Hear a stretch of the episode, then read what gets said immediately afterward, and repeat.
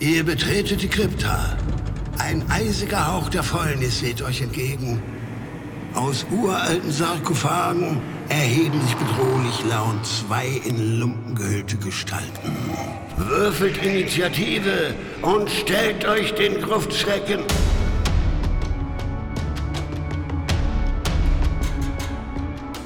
Gruftschrecken, der deutschsprachige Oldschool-Rollenspiel-Podcast. Die Gruftschrecken nehmen sich einen Liebling der modernen Oldschool-Abenteuer vor, überschreiten die Grenzen ins Feenreich und fragen sich, ob der edle Sir Chide wieder mit seiner Wintertochter vereint werden wird. Auf dem Weg zum Weißen Turm im Winterwunderland begegnen sie unter anderem tanzenden Skeletten, moosliebenden Trollen und betrunkenen Goblins. Ach ja, Pilze und Spiegel dürfen natürlich auch nicht fehlen. Ein ganz normaler Tag im Dolmenwald also.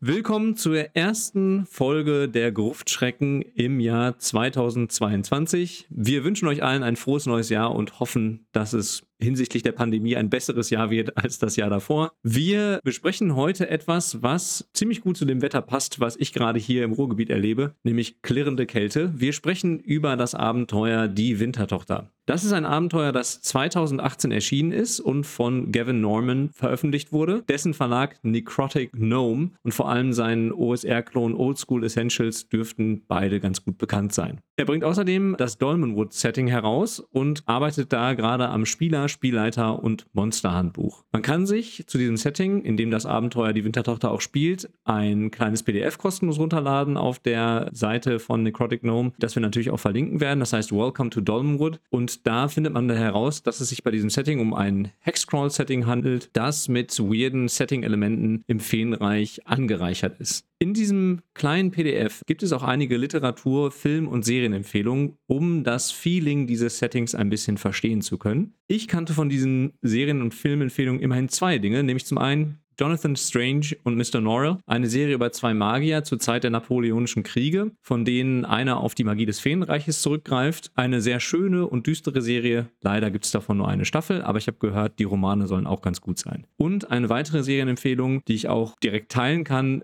Over the Garden Wall, eine fantastische, weird und abgedrehte, sehr kurzweilige Comicserie, die ich sehr empfehlen kann. Das lohnt sich definitiv. Und ich glaube, allein mit diesen beiden Serien kann man sich ganz gut vorstellen, welches Feeling oder welchen Vibe Gavin Norman eigentlich mit seinem Dolmut-Setting so intendiert. Die Wintertochter ist inzwischen auch auf Deutsch erschienen bei System Matters, nur echt mit Aufkleber. Diejenigen, die die Ausgabe besitzen, wissen Bescheid. Und grundsätzlich behandelt dieses Abenteuer eine Liebesgeschichte ein bisschen erinnernd an Romeo und Juliet, wo wir wieder bei Shakespeare wären. Und diesem Abenteuer werden wir uns heute widmen und uns das ein bisschen genauer anschauen. Vorab kann man noch sagen, das Layout und die Grafiken sind wie bei fast allen OSI-Produkten eigentlich ziemlich übersichtlich. Und diesmal ist dieser Band natürlich passend zum Setting mit märchenhaften Illustrationen ausgestattet. Und Moritz wird sich jetzt den ersten Teil dieses Abenteuers vornehmen. Wir haben es diesmal ein bisschen anders gemacht. Wir gehen nicht jeder abwechselnd auf bestimmte Räume ein, sondern wir haben das Abenteuer im Prinzip zweigeteilt und Moritz beginnt mit dem ersten Teil. Ah, da muss ich erst einmal tief durchatmen, nachdem du so lange gesprochen hast. Ich möchte auch noch mal sagen, das sieht einfach toll aus, das Ding. Mish Scott hat die Illus gemacht, habe ich mir mal gemerkt, falls ich da noch drüber stolpern sollte. Und es ist ein unglaublich dünnes, 30 oder 32. Es muss natürlich vom Buchblock her sein, 32 Seiten Heftchen, aber das ist als Hardcover erschienen, das finde ich sehr, sehr schick. Der Vorteil ist natürlich 32 kleine A5 ähnliche Seiten. Da sind wir relativ schnell mit unserer Besprechung durch und können schnell andere wichtige Dinge tun. Aber erstmal lasst uns über die Wintertochter sprechen. Der Teil, den ich euch erzählen werde, ist der Spielleitungshintergrund Einstieg ins Abenteuer, die Umgebung des Hügelgrabs und das Hügelgrab an sich. Und direkt beim Spielleitungshintergrund bin ich ein bisschen gescheitert, denn der soll wunderbar strukturiert sein und hat viele kleine lustige Abschnitte. Aber ich habe erst gedacht, das wären irgendwie unterschiedliche Optionen und musste das zweimal lesen, bis ich kapiert habe, dass es im Prinzip ein Fließtext ist, der eigenartig aufgelockert ist. Also da bin ich am Layout ein bisschen gescheitert. Da hätte ich mir einfach einen stinknormalen Fließtext gewünscht, das wäre für mich als alten Menschen viel einfacher gewesen. Aber die Geschichte, wie gesagt, ist sehr Romeo und Julia-ig. Wir haben den menschlichen Ritter und die Feenprinzessin, die sich verlieben und voneinander getrennt werden und jetzt gerne zueinander gelangen würden. Okay, okay, okay, das geht schon. Dann haben wir netterweise drei unterschiedliche Abenteuereinstiege, was nett ist, aber ich finde das mittlerweile für mich, der schon drei Milliarden Abenteuer gelesen hat, echt ein bisschen überflüssig. Man hätte hier auch noch ein bisschen Platz sparen können, aber okay, bei 30 oder 32 Seiten ist das halb so wild. Ich kann einmal über Träume dorthin geraten, ich kann einmal als Erbe eingesetzt werden und ich kann einfach auch den klassischen Auftrag als Grabräuber oder Grabräuberin eintreten. Top. Also es ist schon okay. Ich mag ganz gerne den kleinen Abschnitt danach, wo es allgemeine Infos und Möglichkeiten weiterer Nachforschungen über diese Region und diese Umgebung gibt. Da hätte ich jetzt nur vielleicht gerne irgendwie Regel gehabt. Das heißt, ich, alle SpielerInnen dürfen einmal würfeln pro Charakter oder irgend sowas. Aber diesen Abschnitt fand ich schon mal sehr schön. Dann steigen wir ins Abenteuer ein und begeben uns in die Umgebung des Hügelgrabes, die aus vier Orten besteht. Und zwar dem Weg dorthin durch dorniges Unterholz, den Wiedingsteinen, wo ich auf ein ekliges, belebtes Hirschskelett treffe, was als Location eher unspektakulär, abgesehen von dem bisschen ekliges. Das gibt es in der etwas verschärften Version, ausnahmsweise nicht entschärften Version im Anhang noch. Da werdet ihr vielleicht nachher was zu hören. Ich glaube, dieser Ort lebt ein bisschen davon, dass ich mich mit dem Dunwood-Setting besser auskenne. Das tue ich nicht. Ich weiß jetzt nur, dass es da irgendwelche Druden, einen Zaubererkult gibt, der damit was zu tun haben muss. Da kommt im Abenteuer selber nicht mehr viel mehr, aber ich denke, im großen Kontext wird das ein großes Plus sein. Kannst du zu diesen Druden noch mehr sagen? Nicht viel. Ich habe mir jetzt nur angelesen, dass es sich eben um diesen Magierkult dabei handelt. Ich werde aber nachher nochmal was zu der alternativen Gestaltung dieses Ortes sagen. Auf jeden Fall. Das ist ja nochmal im Anhang geschildert. Aber groß, was jetzt zu den Druden oder zum Setting beitragen, kann ich noch nicht. Es ist ja auch noch gar kein wirkliches Settingbuch zu diesem Setting erschienen. Dann gibt es zwei Locations, an denen ich in das Grab hineingehen kann. Und zwar einmal der normale Zugang. Bei dem gefällt mir super gut, dass Gerüche und Stimmung des Ganzen so nebenbei ein bisschen geschildert ist. Das hilft mir als mittelmäßigem Spielleiter immer sehr weiter.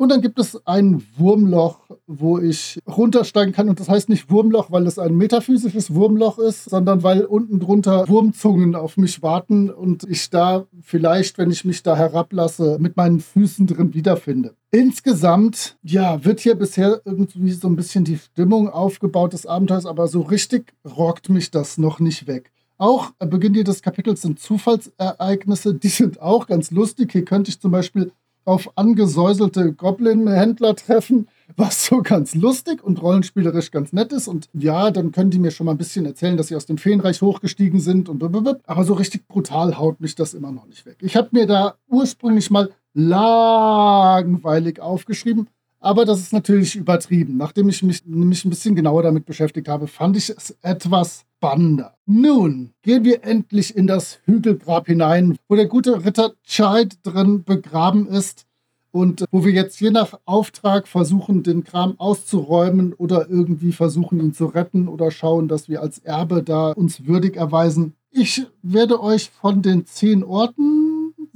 fünf ein bisschen näher vorstellen. Mir gefällt direkt die Halle der Wächter sehr gut. Denn in dieser Halle der Wächter befinden sich vier religiöse Gegenstände.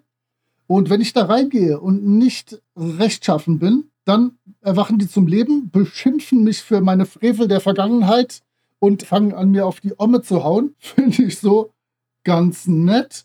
Ich vermute, dass in jeder Gruppe zumindest ein oder zwei neutrale Charaktere dabei sein werden, sodass da auf jeden Fall Action ist. Ansonsten habe ich da halt diese vier religiösen Gegenstände rumstehen und finde das ganz okay. Dann habe ich in einem Raum einen Frostspiegel. Und ich muss feststellen, diese OSI-Abenteuer haben irgendeinen Spiegelfetisch. Nicht nur Spiegel, Pilze spielen später auch noch eine Rolle. ja. Das heißt, wir haben in diesem Abenteuer beide wichtigsten Kernelemente der OSR vereint. Pilze und Spiegel, alles ist da. Ja, Käse wäre jetzt noch ein super Treffer. Das wäre perfekt, aber ich habe keinen Käse entdeckt. Nee, ich auch nicht. Also, wir haben diesen Spiegel und der lässt Leute erstarren, die an ihm vorbeigehen. Noch nicht mal die in ihn reingucken, sondern die an ihm vorbeigehen. Verdammte Axt, die werden dann einfach gelähmt, wenn der Rettungs Wurf verbaselt wird. Was eher unspektakulär ist, aber man kann halt auch mit diesem Spiegel wieder viel Kram machen. Man kann ihn durch die Gegend schleppen, man kann ihn verkaufen, man kann, was weiß ich, eine Decke drüber werfen, damit man überhaupt mal da vorbeigehen kann. Also wieder etwas an Interaktion. Der dritte Raum, den ich ganz cool fand, war die Familienkrypta.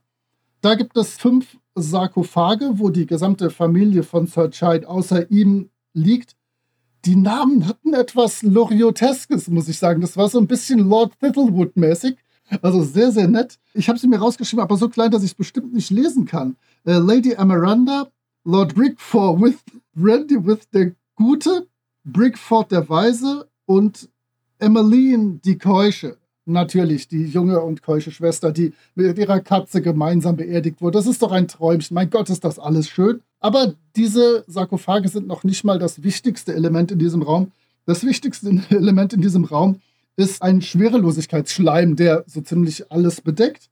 Und wenn ich da reinkomme, schweben da erstmal zwei Skelette, die sich mit mir anlegen. Und wenn ich die treffe, dann beispielsweise das, womit ich sie treffe, mein Streitkolben, mein Schwert, mein Dolch, die werden auch erstmal schwerelos und erschweren mir den Kampf in Zukunft für eine gewisse Zeit. Fand ich sehr, sehr knuffig und ja, ich weiß nicht. Also in jeder Runde, die ich leite, würde das vermutlich ein bisschen albern ausarten, aber die Idee finde ich sehr cool. Es hat ja auch schon sehr humorvollen Charakter. Die beiden Skelette schweben ja nicht nur, sondern sie tanzen ja und fordern jeden zum Tanzen auf. Und ich fand das eigentlich ganz nett, zumindest auf einer rollenspielerischen Ebene. Aber ich kommentiere noch nicht so viel. Ich habe noch was für mein Fazit und das halte ich noch ein bisschen zurück und sage dann nachher was so zur Stimmung und zum Abenteuer generell. Alles klar. Mein vorletzter Raum ist das verlassene Priestergemach. Das ist das, wo man durch das Wurmloch auch direkt hineingelangen kann. Da ist alles verquollenes Holz und sonst was. Aber diese Wurmzungen sind ein ziemlich cooles Monster. Es gibt natürlich in diesem Raum einen Schatz. Der hat natürlich eine Falle, wie sich das gehört. Sehr schön. Insgesamt kann man da ganz nett mit der Umgebung interagieren. Und was ich mag, ich sage bisher immer nur positive Sachen, gell? ich war eigentlich so negativ gestimmt. Was ich mag, ist, dass es hier etliche raumübergreifende Rätsel gibt. Zum Beispiel muss ich vielleicht später mal wissen, wie die beiden Hunde von dem Ritter heißen. Und das könnte ich hier an völlig eigenartiger Stelle, nur wenn ich wirklich extrem lange nachbohre und suche, könnte ich schon mal von einem Hund wenigstens den Namen rausfinden. Das gefällt mir ganz gut. Dann haben wir das Grab des Ritters. Das ist der vorletzte Raum, bevor es dann Richtung Feenreich geht. Dort habe ich natürlich Interaktion mit dem Geist von Sir Chide, mit dem ich natürlich alles machen kann. Ich kann kämpfen, ich kann ihn ausrauben, ich kann mich aber im Idealfall auch mit ihm freundlich unterhalten, was vielleicht die beste Variante wäre, die auch vom Abenteuer vermutlich präferiert wird. Und ich bekomme irgendeine Aufgabe mit einem Ring. Kennt man ja auch aus der Literatur.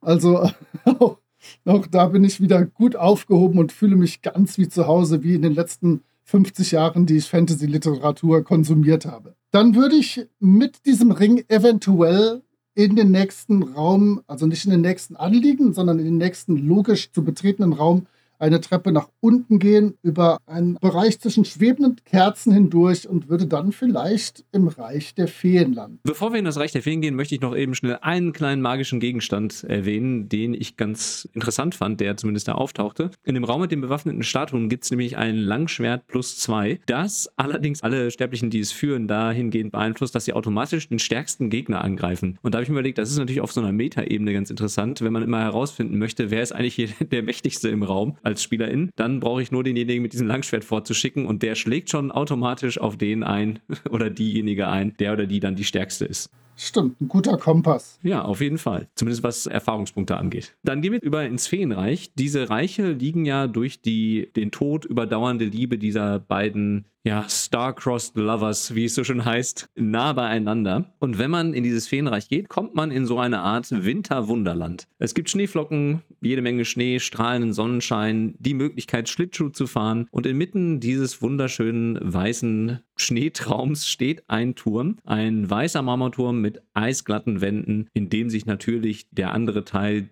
der Liebenden befindet, also die Elfenprinzessin. Es gibt noch drumherum einen reifbedeckten Wald mit zahlreichen Gefahren, also Trollen oder Frostelfen. Und wie gesagt, dieser Schutzschild, der dort aufgebaut wurde oder hingezaubert wurde, den kann man nur von der einen Seite betreten, nämlich durch dieses Feengefängnis und alle Feenwesen können eben diese Welt nicht verlassen. Was mir direkt gut gefallen hat, sind die beiden Türsteher, nämlich Grittelgrimm, ein Goblin, und Grimmelgrit, ein Troll. Die bewachen nämlich die Tür. Und mich hat das direkt an Master Blaster aus Mad Max 3 erinnert. Der Troll Das ist ein Moostroll, ein ziemlich cooles Monster, das bei der Berührung andere mit Moos überwuchern lässt und dessen Lieblingsspeise Moos von den toten Körpern intelligenter Wesen ist. Das heißt, er hat natürlich auch ein großes Interesse daran, dass die Charaktere mit Moos überwachsen werden. Und seine Motivation ist, er will halt fressen. Aber er gehorcht dem Goblin, den er auf seinem Rücken in einer kleinen Sänfte trägt. Und dieser Goblin fragt die Charaktere oder die SpielerInnen nach ihren Einladungen. Und wer keine hat, der muss einen Pilz aus seinem nimmerleeren Pilzbeutel verspeisen. Und wie es sich für ein Oldschool-Abenteuer gehört, haben diese Pilze natürlich weirde Effekte, die von sich verändernder Hautfarbe reichen bis dahin, dass die Augen des Charakters verkümmern und wie bei Pans Labyrinth in den Handflächen wieder nachwachsen. Es gibt aber auch positive Effekte, also zum Beispiel ein Plus 1 auf ein Attribut oder halt auch, ich sag mal, körperliche Änderungen, wie zum Beispiel, dass man Maden aus bricht, was sicherlich sehr unangenehm sein dürfte. Da hat man dann so ein bisschen Harry Potter-eske Elemente drin. Ansonsten gibt es noch ein paar mehr Räume, die sind allerdings, da werde ich gleich auch nochmal im Fazit drauf eingehen, nicht besonders interessant. Zum einen gibt es die Küche, da kann man ein paar Gegenstände finden, aber ansonsten passiert nicht viel. Es gibt das Hochzeitsmahl, das ist ein festlich gedeckter Tisch, dessen Essen die Charaktere mit Sehnsucht nach dem Feenreich erfüllen kann. Es gibt jede Menge Gästinnen, die dort anwesend sind. Was ich dabei schön fand, ist, dass sie seit Jahrhunderten auf die Hochzeit warten und bei unbehaglicher Stille an ihren Getränken dippen. Also wer schon mal auf so einer unangenehmen Familienfeier war, der fühlt sich bestimmt daran direkt erinnert. Oder irgend so ein Meeting bei der Arbeit oder sowas. Dann kann man natürlich die Prinzessin treffen, Prinzessin Schnee in der Dämmerung. Sie ist an den Turm gebunden, es sei denn, sie schwört ihrer Liebe ab und sie will natürlich mit ihrem Liebsten wiedervereint werden und verspricht den Charakteren, wenn sie sie dabei unterstützen, Juwelen oder einen erfüllten Wunsch. Also eine durchaus sehr mächtige Belohnung. Wenn man dann diese beiden Liebenden zueinander gebracht hat, dann ist natürlich die Frage, wie kann es danach weitergehen? Das wird ja auch in so einem Epilog in dem Abenteuer ganz gut ausgeführt. Dieses Eisreich Phrygia ist ja der sterblichen Welt durch den Turm etwas näher. Man kann also zum Beispiel in dieses Eisreich reisen. Allerdings können die Feenwesen nicht daraus entfliehen. Das heißt, das ist ja sozusagen eine Einbahnstraße. Der Prinz der Kälte, also dieser Herrscher dieses Eisreiches, versucht eine Möglichkeit wieder über den Dolmenwald herrschen zu können. Und ein menschlicher Magier könnte gegebenenfalls diese Schutzzauber aufheben. Das heißt, da bietet sich vielleicht auch ein bisschen Potenzial für neue Abenteuer, dass er dieser Prinz der Kälte versucht, die Abenteurer dahin zu bewegen, eben diese Schutzzauber aufzuheben. Wenn die Liebenden vereint sind, müssen sie zwar für immer in dem Turm bleiben, aber die beiden Welten driften wieder auseinander. Und sie können dann in zukünftigen Abenteuern, wenn man das jetzt auch so als Hexcrawl spielt, potenzielle AuftraggeberInnen für zukünftige Abenteuer sein. Und das, denke ich mal, macht wirklich Sinn und das fügt sich dann, glaube ich, ganz gut auch in dieses Setting ein, dass man immer wieder an diesen Ort zurückkehren kann. Du hast vorhin schon erwähnt, Moritz, dass der Ring auch gestohlen werden kann oder dass man damit auch ausbüchsen kann. Dann wird man allerdings von dem Geist von Sir Chide heimgesucht. Nach dem Epilog findet sich in dem Abenteuer noch eine optionale Begegnung und zwar an diesen Wiedingstein findet dann ein Opferritual statt. Eine Frau, ein freiwilliges Opfer, die dem großen Hahn, einer Art Gottheit geopfert werden soll. Es sind zwei Kultisten mit Kapuzenumhängen anwesend, die Drohnen, die halt diese Frau opfern wollen. Und wenn man nicht eingreift, wird die Frau geopfert. Und irgendwie hat sich mir auch bei dieser alternativen Begegnung nicht erschlossen, was der Sinn dieser Begegnung sein soll, abgesehen davon, dass sie ein bisschen die Stimmung vermittelt und so ein bisschen so ein düsteres Element reinbringt. Ich habe nicht wirklich den Mehrwert dieser alternativen Begegnung gesehen. Ich weiß nicht, wie siehst du das, Moritz? Ich denke, auch die wird davon leben, dass man diese Drohnen schon kennt und im Dolmenwald schon unterwegs war. Ansonsten ergibt das nicht schrecklich viel Sinn und ist für mich unnötig grausam. Aber ich bin da ja auch ein bisschen zart beseitet. Was heißt unnötig grausam? Ich finde, wenn es natürlich irgendwie was dazu beiträgt, etwas zu verdeutlichen, finde ich das schon okay, auch Gewalt und Grausamkeit am Spieltisch einzubringen. Aber ich fand irgendwie in diesem Fall, sehe ich da keinen richtigen Mehrwert in dieser alternativen Begegnung. Aber das liegt vielleicht auch daran, dass ich mit dem Setting nicht so sehr vertraut bin, dass ich vielleicht dann das nicht sehe. Und damit wären wir eigentlich auch schon bei unserem Fazit angelangt. Es wird eine kurze und knackige Folge heute. Ich möchte gerade noch vielleicht ganz kurz als einzige Feensache erwähnen, du hast den Troll und den Goblin erwähnt. Für mich als einen, der wirklich von diesem D&D-Dingens herkommt, ist das halt gar kein Troll. Ne? Also Trolle sind diese sich regenerierenden grünen riesigen Mopeds, die man mit Feuer zerstören muss. Hier, das ist eigentlich mehr so ein äh, Terry Pratchett-Troll aus Ton, beziehungsweise wirkt wie aus Ton. So ein viereckiger Schrank einfach, der dann vor einem steht und auf dem der Goblin sitzt. Auch da muss ich irgendwie dann wieder erst meine Idee anpassen, mein Bild von der Welt anpassen. Ja, aber lass uns mal schauen, wie wir das Abenteuer fanden. Wer muss anfangen? du hast doch so vorher so groß getönt, dass du so viel kritisieren willst an diesem Abenteuer. Jetzt hast du so viel Positives gesagt. Ich bin dafür, dass du anfängst mit dem Fazit. Ich kann tatsächlich nicht schlimm viel kritisieren, aber ich kann auch nicht viel unfassbar Positives sagen. Ich glaube, das ganze Ding lebt unfassbar vom Ambiente. Wenn ich das als Spielleitung schaffe, das als so diese Verschmelzung aus Welt der Menschen und Welt der Feen und so ein bisschen märchenhaft und so darzustellen, wird es ein großartiges Abenteuer sein. Ich habe das schon von vielen gehört und gelesen, dass die das sehr erfolgreich und sehr begeistert geleitet haben oder gespielt haben wahlweise. Aber so ähnlich wie fleischige, blutige Vampire sind so Feenwelten überhaupt nicht mein persönliches Ding, so dass ich echt fast null Bock habe, das irgendwie zu spielen. Wenn jemand, den ich schätze, das mal leiten würde, würde ich das sehr, sehr gerne mitspielen. Aber das sieht super aus. Das macht mir einen Riesenspaß zu lesen. Da sind schöne Ideen drin. Aber im Endeffekt ist es nicht als Abenteuer nicht schrecklich herausfordernd. Es hat nicht schrecklich viel Interaktion mit coolen Sachen oder coolen Wesen oder so. Vom reinen Abenteuer her finde ich das echt nicht besonders stark. Und ich fürchte, das könnte man ganz schnell mit einer unmotivierten Gruppe durchspielen. Also wenn ich als schlechte Spielleitung das mit einer Gruppe spiele, ich hätte die da in einer Stunde durchgepeitscht und wir wären alle unzufrieden und würden uns wundern, wo die Zeit hingeraten ist. Also ich glaube, da braucht es wirklich Vorbereitungen, ein bisschen das Ambiente und so. Aber für mich ist das kein großartiges Abenteuer.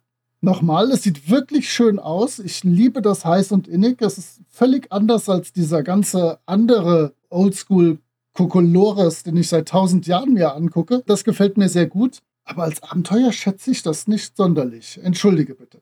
Und entschuldige, liebe Welt. Ich kann mich da so ein bisschen anschließen. Also, wenn ich mir das nochmal im Durchschnitt angucke, ich finde, das ist ein vom Setting sehr schönes Abenteuer. Und ich habe mir aufgeschrieben, es ist harmlos, aber im besten Sinne dieses Wortes. Denn es eignet sich wirklich für Runden, die in dieses Setting des Dolmenwaldes eintauchen wollen und wirklich Lust auf so etwas verträumte, märchenhafte und leicht weirde Abenteuer haben. Mir gefällt das ganz gut, aber ich glaube auch, dass man dafür eine Runde braucht, die Lust genau auf dieses etwas, ich sag mal, gefahrlose Abenteuer hat. Und ich kann mir auch vorstellen, dass dann durchaus so eine coole Story damit entstehen kann oder dass sich aus diesem Abenteuer eine coole Story entwickeln kann. Ich glaube, man darf halt überhaupt nicht mit der Erwartungshaltung daran gehen, ein klassisches OSA-Abenteuer zu spielen, denn dann wird man definitiv enttäuscht von der Wintertochter. Wenn man aber, wie gesagt, Lust hat auf dieses stimmungsvolle, verträumte Element dieses Abenteuers, ich glaube, dann kann man damit sehr viel Spaß haben und ist da auch gut aufgehoben. Und wir haben ja vorhin schon darüber gesprochen, es fehlen halt irgendwie noch diese ganzen Dollenmod-Bücher, die das Setting mit Inhalt füllen. Denn dann hat man natürlich auch vielleicht andere Charakterklassen, die man dann spielt, die ja auch in dem Welcome to Dolmenwood PDF aufgeführt sind, die dann vielleicht auch schon dafür sorgen, dass man ein bisschen mehr in dieses Setting eintauchen kann, auch von Spielercharakterseite. Ich bin auch so ein bisschen hin und her gerissen. Ich glaube, ich würde es spielen wollen. Ich weiß nicht, ob ich es leiten könnte. Ja, wir sind wahrscheinlich einfach nur zu schlechte Spielleitungen und daran scheitert das. Also, weil wirklich, ich habe schon von vielen gehört, die da einen Heidenspaß mit hatten. Ich würde mich darauf einlassen, aber ich glaube nicht, dass ich das selber so hinkriegen würde als Spielleiter. Das heißt, Moritz, das ist doch jetzt ein Aufruf, dass jemand für uns dieses Abenteuer leitet. Ja, da zwingen wir irgendwelche Leute, das, irgendwelche wahllos aus dem Internet zusammengetrommelten Leute, das mit uns zu spielen. Da findet sich bestimmt irgendjemand. Ja, aber ich würde auch eher positiv doch rausgehen aus dieser Besprechung und sagen, mir gefällt es auf jeden Fall. Aber ich muss es einfach mal erleben von Spielerseite, um dann mal zu erleben, wie es sich dann so anfühlt. Ja, ich habe auch noch was Positives zum aus der Episode flutschen. Und zwar hatte ich über Weihnachten mal wieder Kontakt zu meinem kleinen Cousin Florian. Hi Florian. Und der kleine Cousin ist eigentlich auch schon deutlich über 40 mittlerweile, aber Old Habits, ihr wisst schon. Und der ist auch über uns wieder ein bisschen an die alten, guten Rollenspielerinnerungen drangekommen und hat mir gesagt, dass er auf seine Arbeit von jemandem angesprochen worden ist. Deswegen möchte ich an dieser Stelle unseren Hörer Andreas vom Kinder- und Jugendzirkus Kabuvazzi in Treptow ganz lieb grüßen und hoffe, dass er uns auch nach dieser Folge noch gerne hört, auch wenn wir zur Wintertochter nicht ganz so nett waren. Lasst uns positiv rausgehen. Hi Andreas, tschö Andreas. ja, wir haben ja noch eine Kleinigkeit, oder Moritz, die wir noch ankündigen können für die nächste Folge, bevor wir uns verabschieden. Oh Gott, dann kündige mal. Du hast dir ja wieder das ausgesucht. Es wird wieder oldschoolig in der nächsten Folge. Und zwar gucken wir uns ein Abenteuer an, den Titel darfst du gleich ganz gerne nennen, das sich zumindest mal auf die hochstufigen, hochgelevelten Charaktere bezieht. The Forgotten Temple of Baal-Zebul vom großartigen Alfonso Warden, einer der Leute, die ich so um die Jahre 2019, 11 herum sehr geschätzt habe, weil der echt hochstufige Sachen geschrieben hat. Es gibt ja unendlich viele Einstiegsabenteuer, es gibt unendlich viele für Stufen 3 bis 4. Der Typ hat auch mal sich über Stufe 10 getraut. Und das hat er auch gut gemacht und die Abenteuer haben trotzdem Spaß gemacht, weil das wirklich schwierig ist, da noch Herausforderungen zu stellen. Also wir werden uns den guten Baalsebul einmal angucken. Ich bin selber gespannt, ob mir das auch jetzt nach etwa zehn Jahren noch gut gefällt und ob es den neueren bei der Truppe auch gut gefällt. ja, mal sehen. Ich kenne es noch gar nicht. Ich bin ganz gespannt. Vor allen Dingen so hochstufige Abenteuer spielt man ja auch eher selten und liest man ja auch eher selten, weil bis dahin man ja vielleicht wieder eine neue Spielgruppe erstellt hat. Genau. Entweder SpielerInnen oder Charaktere haben das zeitliche, also das zeitliche gesegnet oder die Wege haben sich getrennt. Ich wollte gerade sagen, man muss nicht sterben, um eine SpielerInnengruppe zu verlassen. Ja, genau. Und von daher bin ich echt gespannt. Ich freue mich schon drauf. So, und jetzt verabschieden wir uns auch. Also. Alles klar. Ciao. Macht's gut. Ciao.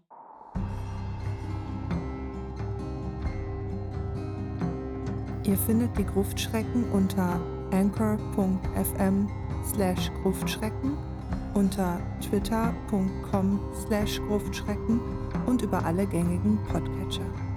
Vielen Dank an Sascha von Yellow King Productions für die Produktion des Intros.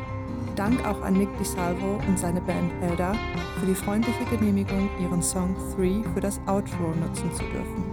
Wir freuen uns über inhaltliches Feedback, positive Bewertungen und neue HörerInnen.